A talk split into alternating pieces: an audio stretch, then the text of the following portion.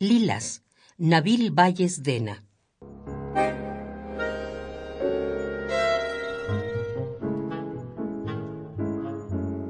Dos pm. Abro la puerta y el sol que hierve el metal en mis manos ilumina formas de adolescencia, estudiantes que pasan en desorden, rostros sucios por el dulce y la tierra.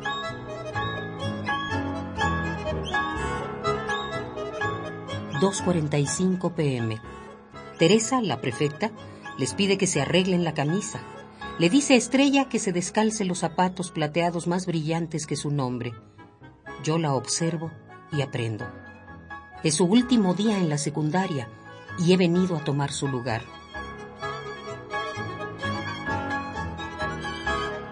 3.30 pm. Recuerdo en los ojos de Teresa la mirada gris y en el aire el vuelo de las libélulas.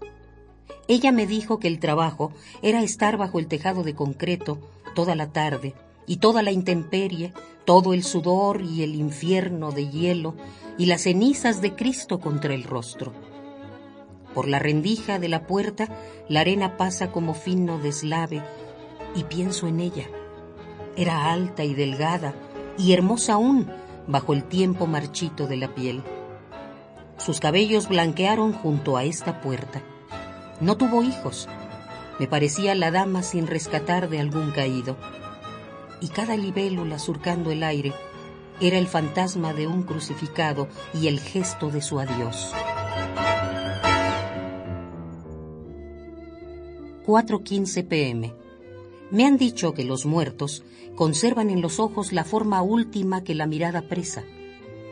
Desde este lugar Contemplo el polvo de todas las estaciones y me pregunto, ¿en las fauces de qué animal inmenso, en qué torre mis pupilas contraerán el gris?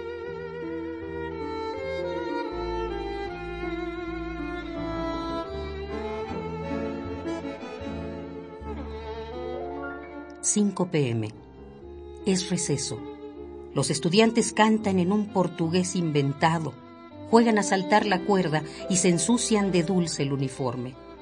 Me río de ellos y pienso que algo puro persiste contra el mundo y no encuentro más ofrenda, más gratitud que callar.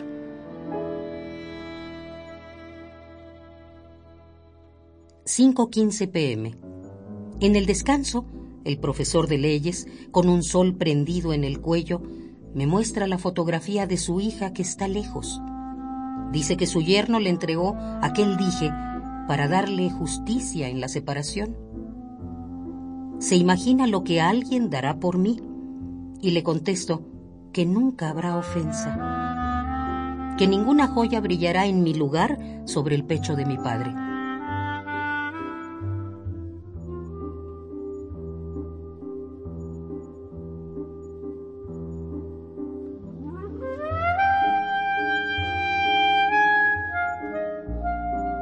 6 pm.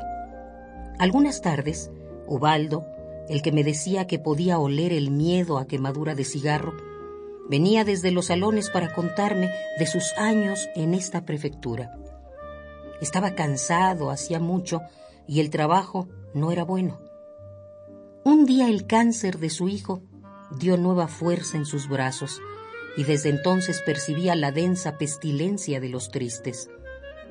Los médicos dijeron que su hijo moriría primero, y la muerte que abrió las fosas nasales de Ubaldo fue la misma que al detener su respiración dos días después, bebió su savia. De él aprendí que todo lo amado dolía como el desahucio y percibí al fin este olor, la niebla seca del llanto.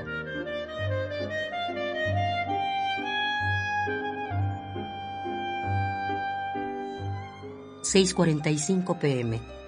Hace dos meses que vigilo el portón y no entiendo lo que me dicen tantas muertes al oído. Solo sé que de pronto he rezado por las manos partidas de Salma, que trabaja lavando ollas en la cocina familiar y porque los militares no se lleven a Eduardo, el escapista y pequeño. 7.15 pm.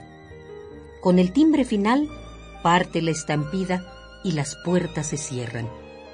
Miro en los árboles de lilas el vasto verano de las drupas y el frutecer en el vacío de los troncos es esta rara alegría de innumerables hijos.